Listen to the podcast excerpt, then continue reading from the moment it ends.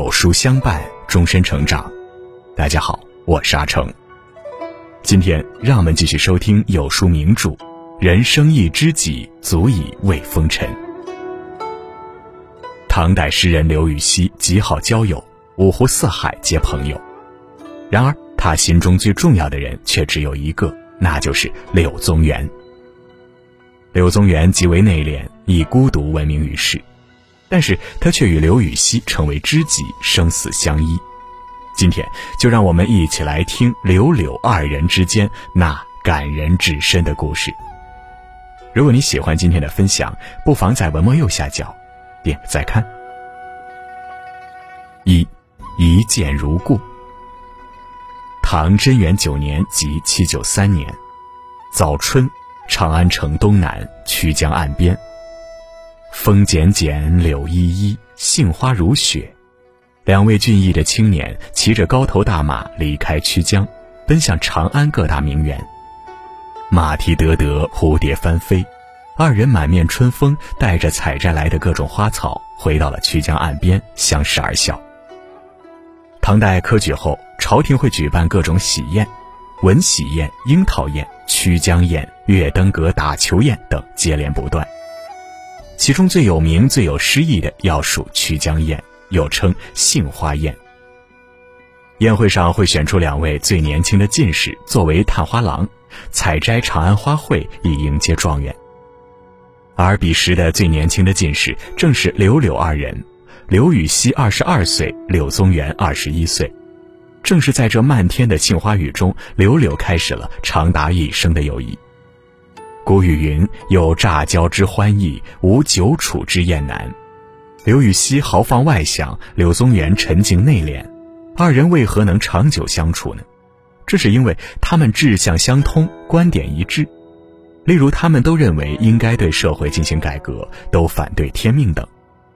贞元十一年，即七九五年，刘禹锡结识了太子李诵身边的红人王叔文。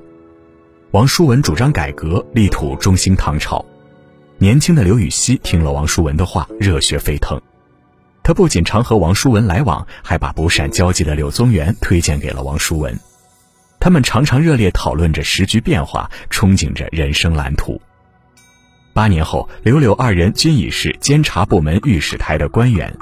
他们紧跟主力革新的王叔文，经常参加有太子李诵在场的秘密会议。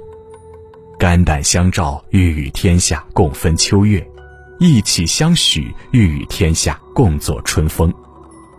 贞元二十一年，即八零五年正月，李诵登基，王叔文集团立即推出新政，刘柳二人均升任员外郎，登上人生巅峰。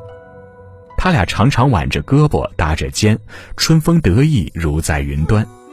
世人不敢直呼其名，只称刘柳。只可惜花无百日红，青云直上的柳柳万没料到他们的人生转弯会来得如此迅速。二不离不弃。新政反对宦官专权，很快遭到宦官们的抵制。王叔文集团实力的弱小，主要成员仅十人左右，且树敌过多。如果当时的刘柳二人意识到这一点，他们也许就不会那么春风得意了。最要命的是，新政最大的支持者李诵身体太弱，还没来得及被新政扳倒的宦官们以此为借口，迅速扶植李诵的儿子做了新的皇帝。于是，新政在暗沉的中唐夜空中只星光一闪，便迅速坠落。掌权者立即开始驱逐王叔文集团，刘禹锡被贬为连州刺史，柳宗元被贬为邵州刺史。一腔热血炖成冰雪。刚过而立之年的刘柳二人，此时才意识到自己还是太天真了。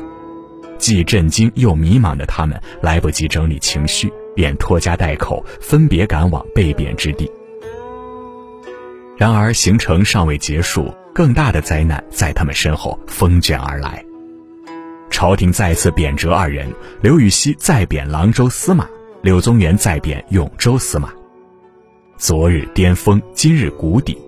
柳柳二人以为这就是人生的至暗时刻了，然而更残酷的事情来了：纵逢恩赦，不在量仪之限，就算是遇上大赦，也不能被召回。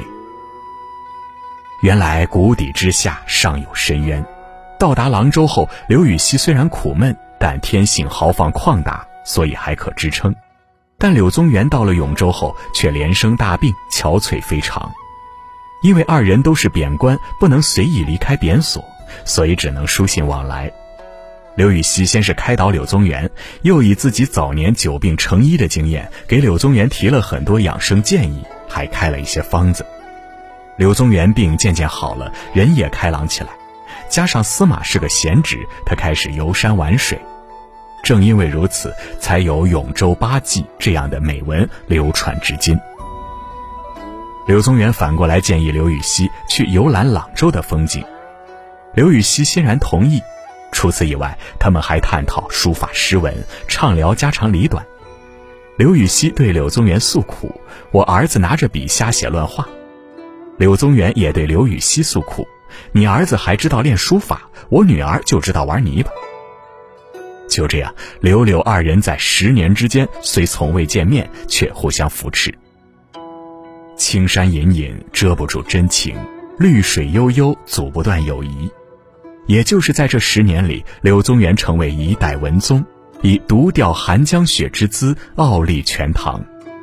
也就是在这十年里，刘禹锡悉心考察了当地的风土人情。留下了很多珍贵的史料，也就是在这十年里，柳柳从不敢直呼其名的代称，转变为人人推崇的尊称。真正的友情既能共甘，也能同苦；真正的知己不离不弃，相濡以沫。三生死相依。柳柳二人被贬十年之后，朝廷召回了他们。二人一路北上，相遇于襄阳城。当年青丝飘飘的探花郎，如今已是两鬓白霜。他们执手相看泪眼，又一起破涕为笑。回到长安后，二人一边焦急地等待任命，一边重游长安，仿佛回到了二十年前的那个春天，日融融，风淡淡，只是杏花已谢，倒是桃花红艳欲燃。他们便去玄都观一同看桃花，看着看着，一向放达的刘禹锡忽然叹气起来，说道：“当年这观里哪有什么桃花呀？都是我们走后才栽的呀。”于是他愤然吟诗一首：“紫陌红尘拂面来，无人不到看花回。玄都观里桃千树，尽是刘郎去后栽。”谁知这首诗竟闯下大祸。朝中对是否启用他们二人本来就有争议，如今刘禹锡用桃花影射打倒他们后上位的小人，自然引起了反感。仅仅一个月，二人再次遭贬。刘禹锡被贬为播州刺史，柳宗元被贬为柳州刺史。柳宗元得知后立即上书，他不是要为自己诉冤，而是为刘禹锡求情。他说：“刘禹锡的母亲已经八十六岁，刚跟着儿子万里归来，如今若是不跟着儿子去播州，那就是死别；若是跟着去，怕是受不了颠簸。我是刘禹锡的好友，怎能袖手旁观？请把我的永州换给他吧，好歹还近一点。”柳宗元一片光明之心，但却被认为是在讨价还价。最终，在其他大臣的斡旋下，刘禹锡被贬连州。虽然进了不少，但一来路上好走，二来比较繁华。而刘禹锡直到接到新的贬书时，才知道柳宗元为他做的一切。二人结伴而行，到了衡州的回雁峰前，分别在即。柳宗元的眼泪从他那日渐苍老的脸上滚落，打湿了帽缨。刘禹锡劝他，毕竟还有桂江把我们两个州连在一起呀。柳宗元擦去眼泪，说道。若是还能回来，咱们一起隐居做邻居。刘禹锡叹气说：“一辈子就这样过去了，还真不如归隐。”柳宗元不死心地问：“你什么时候回来？”刘禹锡立刻说：“辞官，辞官以后我们再相见。”说到最后已是胡言乱语，因为不管什么时候回来还是辞官，都不太可能由他们说了算。明知不可能，却万万放不下。可是终归要分别，一人骑马，一人乘船，从此各在天一涯。之后的几年，他们依旧书信往来，无所不谈，只是柳宗元身体越来越差了，刘禹锡不时给他寄去药方。元和十四年，即八一九年，刘禹锡九十岁的老母亲寿终正寝，他辞去官职，扶灵回家，经过衡州。四年前，二人洒泪而别的情景历历在目。这时，信使忽然带来了柳宗元的信，刘禹锡心中一喜，说不定柳宗元要定下会面的时间地点呢。谁知展开一看，竟是柳宗元的遗书。刘禹锡顿感天旋地转，他大喊大叫，哭天抢地，像是得了失心疯。千百样的感受一起攻来，他五内俱焚。他恨，恨上天如此无情，竟然夺去柳宗元年仅四十七岁的生命。他悔，自己为什么要写那首诗，致使宗元再次被贬。他痛，朋友那么多，知音就一个，如今再也不能见了。他怜。宗元儿幼女小，尚有一个遗父子。哭了许久许久，他才去细看宗元的嘱托。刘宗元拜托刘禹锡抚养大儿子，并把自己的文集整理出来，这是何等的信任！刘禹锡全部做到了。五年后，柳宗元的文集刊印。多年后，儿子不仅长大成人，还高中进士。柳宗元去世后二十多年，刘禹锡的朋友仍然不少。但哪一个也没有和柳宗元这种生死相依、心心相印的感觉。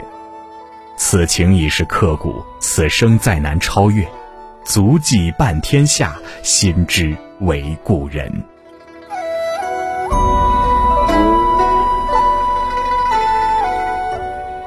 好了，今天的文章就跟大家分享到这里了。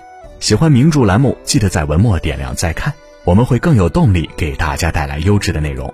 另外，长按扫描文末二维码，在有书公众号菜单免费领取五十二本好书，每天有主播读给你听；或者下载有书 APP，海量必读好书免费畅听，还会空降大咖免费直播，更多精品内容等您随心挑选哦。人生一知己，足以为风尘系列正在连载中，明天我们要讲的是钟子期和俞伯牙的故事。我是阿成，我在山东烟台，向您问好。